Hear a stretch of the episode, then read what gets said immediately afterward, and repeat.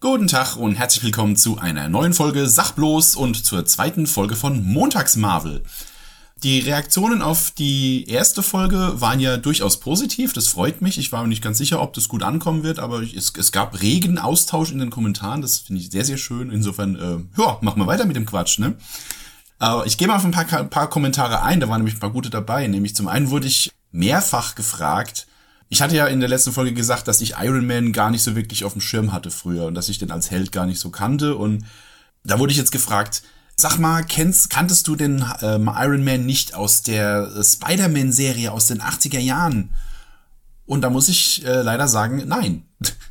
nicht nur ihn, sondern ich kannte nicht mal die Serie, weil ich war ja leider bis zum Teenageralter nur mit öffentlich-rechtlichem Fernsehen gesegnet und da konnte ich solche Sachen eben leider nicht gucken.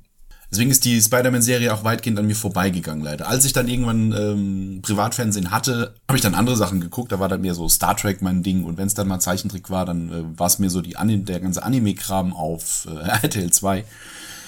Das heißt, die ganzen Superhelden-Serien sind leider an mir vorbeigegangen. Mit Ausnahme der Batman Animated Series. Die habe ich geguckt. Ich weiß nicht genau, wo ich das geguckt habe, aber die kannte ich auf jeden Fall.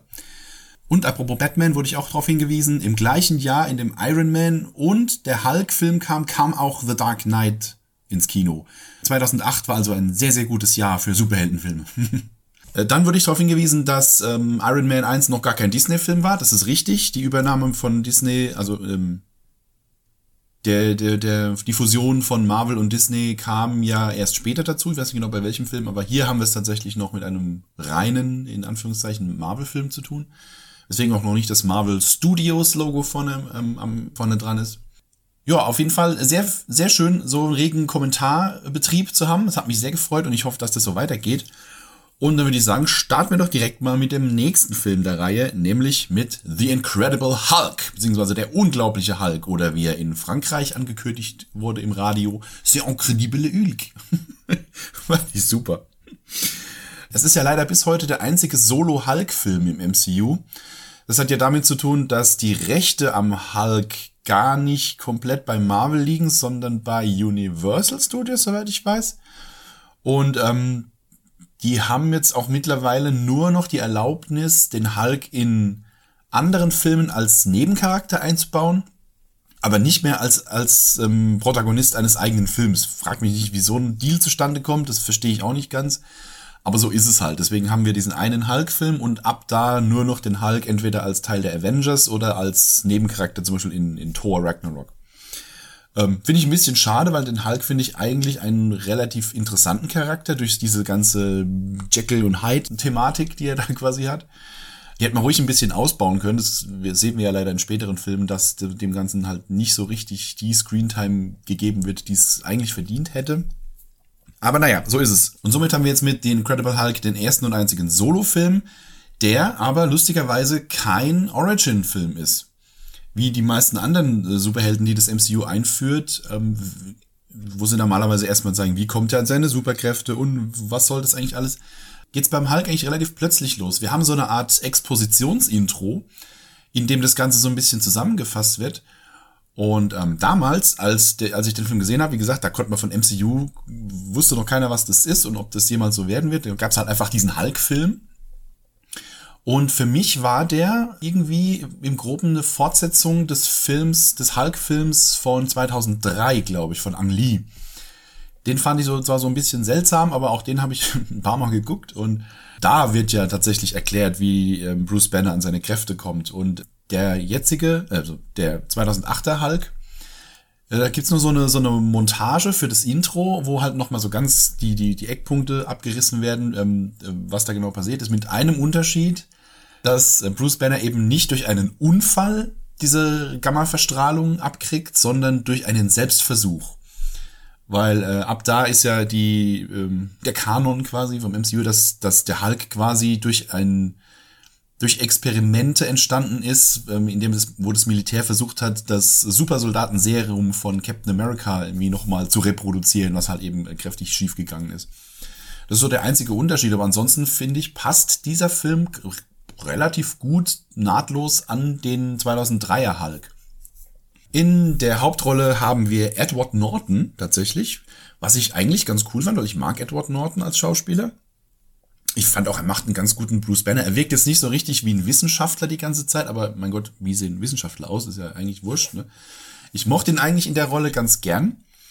Auch dieses, dieses Gehetzte die ganze Zeit. Er ist ja, er ist ja auf der Flucht und ist die ganze Zeit hier ähm, äh, auf der Flucht vor dem Militär und versucht gleichzeitig da im, im Untergrund irgendwie eine Heilung für seinen Zustand zu finden. Ich finde, ähm, Edward Norton macht es schon ganz gut. Marvel hat sich ja dann leider nach diesem Film äh, von ihm getrennt. Das lag wohl daran, dass er A, glaube ich, relativ hohe Gehaltsvorstellungen hatte.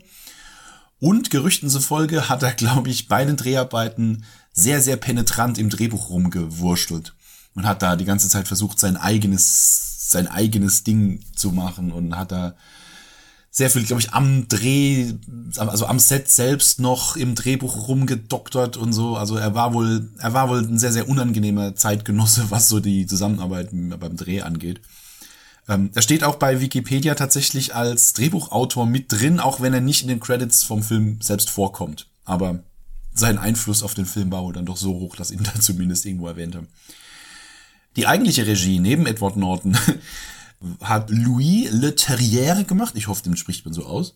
Der sagt mir jetzt eigentlich nicht so wirklich viel als, als Regisseur. Der hat, glaube ich, The Transporter und sowas gemacht und später dann The Clash of the Titans. Ist jetzt nicht so die Filmografie, die ich jetzt vorzeigen würde, aber naja. Zumindest kennt er sich mit Actionfilmen aus, das merkt man dem Film auch an. Die Musik ist von Craig Armstrong, den Namen hat man bestimmt auch schon mal gehört. Mir fallen jetzt gerade spontan keine Filme ein, wo der die Musik gemacht hat, aber ähm, ich auch zumindest mal ein namhafter, ein namhafter Komponist. Ja, zum Film an sich, worum geht's? Ich meine, ähm, es geht halt los damit, dass Bruce Banner Schrägstrich der Hulk auf, äh, auf der Flucht ist vor dem Militär. Er versteckt sich in, in der Stadt in Südamerika. Ich weiß gerade nicht genau, was das für eine Stadt ist. Auf jeden Fall ist es ein sehr beeindruckendes Setting, diese riesen, dieser riesen Slum in dem er sich da versteckt, fand ich immer ein sehr atemberaubendes Setting. Bis heute. Ja, und er arbeitet da halt irgendwie verdeckt in, in so einer Getränkefabrik, äh, ist halt untergetaucht und versucht, hat währenddessen über seinen, über seinen Laptop da verschlüsselten Kontakt mit einem Wissenschaftler aus Amerika, der, mit dem er versucht, so eine Lösung für seinen, für seinen Zustand zu kriegen. Ja, bislang erfolglos. Er fliegt dann auf, weil er sich in der, in der Fabrik irgendwie verletzt und ein Tropfen seines Blutes in einem der Getränkeflaschen landet und äh, die dann wiederum von Stan Lee in, in äh, Amerika halt irgendwie konsumiert wird, der daraufhin, ähm, ja, der, der da irgendwie ins Krankenhaus kommt und dann kommt ihm raus hier mit Gammastrahlung und bla bla bla und dann kommt es ihm das Militär auf die Spur. Und es kommt, wie es kommen muss. Ähm, er wird dann eben, er kriegt dann eben seinen Ausraster und äh, wird dann eben mal wieder nach, nach mehreren hundert Tagen ähm, der Stille wieder wieder zum Hulk und alles geht von vorne los. Ich, so eine richtig, so, so eine richtig dolle Handlung hat der Film tatsächlich nicht. Also es geht halt die ganze Zeit darum, dass er versucht halt weiterhin Heilung zu finden. Er schlägt sich dann nach Amerika durch und ähm, sucht erst Kontakt zu seiner ehemaligen, zu seiner Flamme, zur Betty Ross, diesmal gespielt von Liv Tyler, der ich die Wissenschaftlerin auch nicht so richtig abnehme, aber immerhin trägt sie eine Brille. das muss wohl reichen. Aber ja, mein Gott, sie, sie ist so ein bisschen fast schon Comedy-Charakter, weil sie ist so ein bisschen, sie ist so ein bisschen unnötig tatsächlich. Ja, aber ansonsten ist die Handlung jetzt gar nicht mal so dolle. Es gibt noch den Antagonisten natürlich, ähm, den, äh, Sol den Soldaten Emil Blonsky, gespielt von Tim Roth. Ich weiß nicht, wie der im Original, also im Comic aussehen soll. Er, er wirkt halt, er, Tim Roth ist halt ein sehr kleiner Mann, ähm, dem man aber so dieses, dieses, dieses, äh, dieses bärbeißige, diesen, diesen Kampfzwerg halt irgendwie schon auch abnimmt.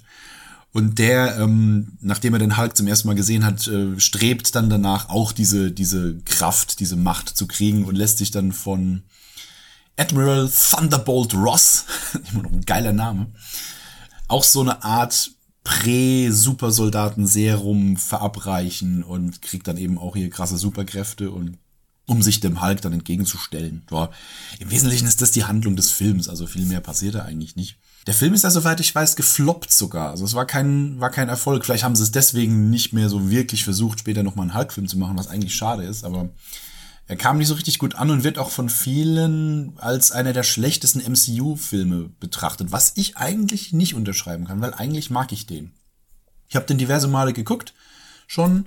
Was ich halt mochte, war so, wenn man den also wenn man, gerade wenn man ihn vergleicht mit dem Hulk von 2003, der sehr verkopft war und auch irgendwie, ich weiß auch nicht, da hat, da hat mir der Hulk auch nicht so richtig gefallen, der hat gewirkt wie aus Gummi und ich, ich ja, und im Vergleich dazu finde ich diesen Hulk jetzt, ähm, auch das, das, dieses Redesign, was sie da gemacht haben, dass der so ein bisschen mehr so drahtig wirkt und ja, im direkten Vergleich fand ich den eben deutlich besser und dadurch hat er mir auch eben vielleicht deshalb schon besser gefallen.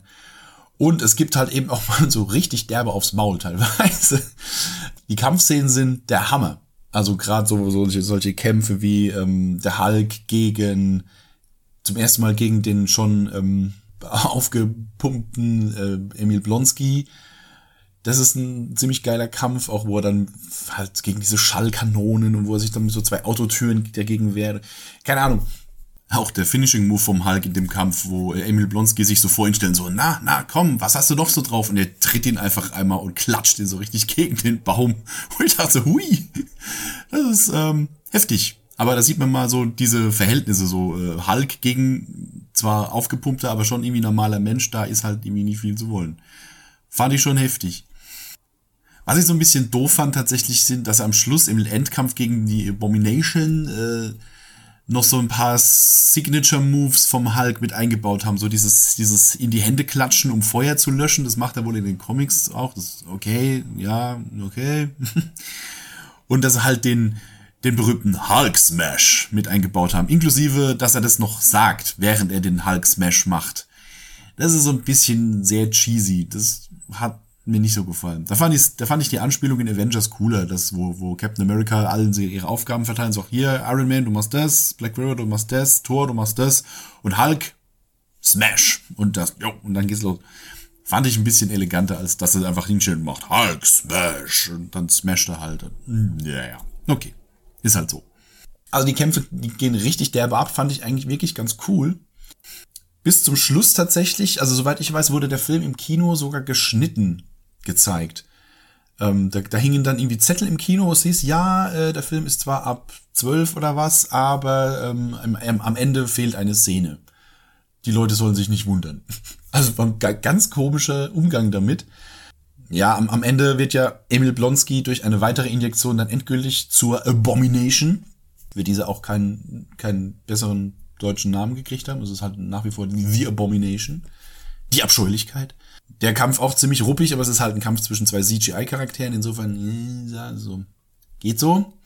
Aber ja, da geht ja noch einiges zu Bruch und ähm, ja, der, der Finisher von Hulk ist halt eben, dass er den, die, die Abomination mit einer riesigen Kette wirkt und ihn quasi so lange wirkt, bis, äh, bis der halt ohnmächtig wird. Und diese Szene haben sie, glaube ich, rausgeschnitten in der Kinofassung was für die Kinobesucher völlig bescheuert gewesen sein muss, weil dann äh, kloppen die sich erst wie verrückt durch die Stadt und auf einmal macht's einen Cut und dann hat er halt gewonnen. Öh. Seltsam. Aber naja, so war es halt. Auf, auf DVD und, und Blu-ray kam der dann Gott sei Dank wieder ungeschnitten.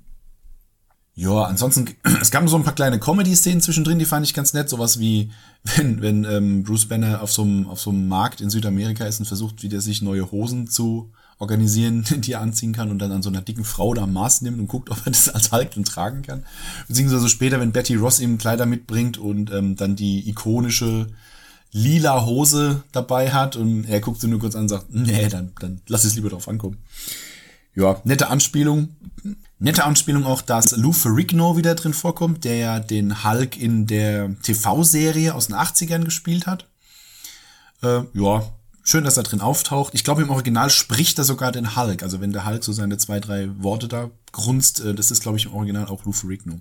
Auch eine schöne Szene ist, wenn Bruce Banner und äh, Betty Ross in die Stadt fahren wollen zu diesem Wissenschaftler und äh, sie überlegen, naja, wie fahren wir da hin mit der U-Bahn? Und er sagt nur so, äh, in der aggressivsten Stadt der Welt und ich in einem Blechkasten mit hunderten von Leuten, keine gute Idee. Und Schnitt, sie fahren Taxi und der Taxifahrer ist so der heizt ja durch die Stadt und Betty Ross kriegt einen riesen Wutanfall.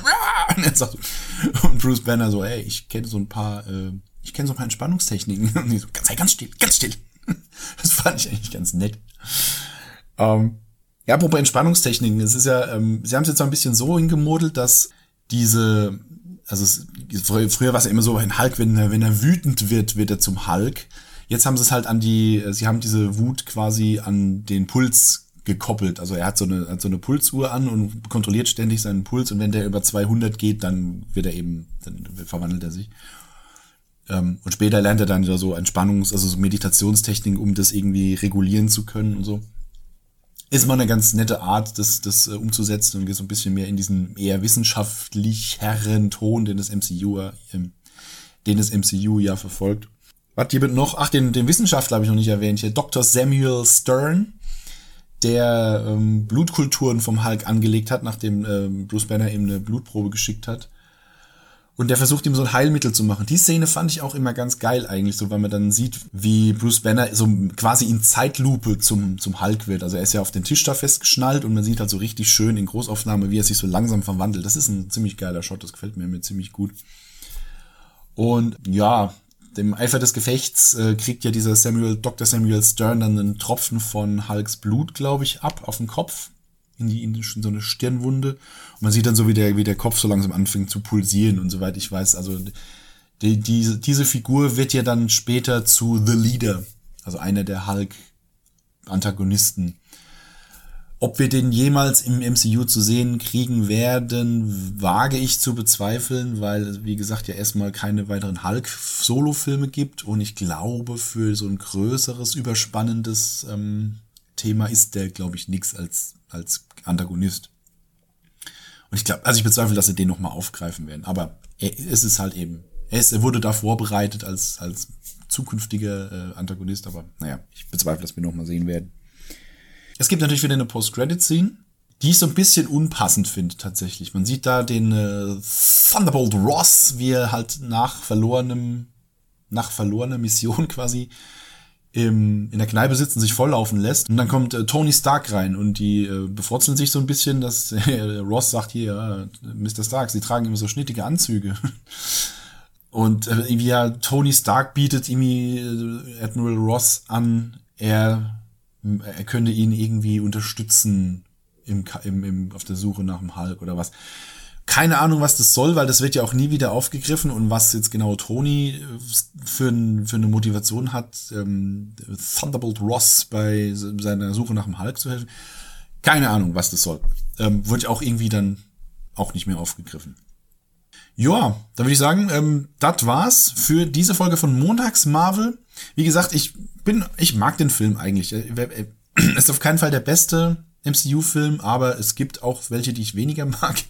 Insofern gucke ich den eigentlich immer noch ganz gern. Aber ja, schauen wir mal, was aus dem Hulk noch so wird später.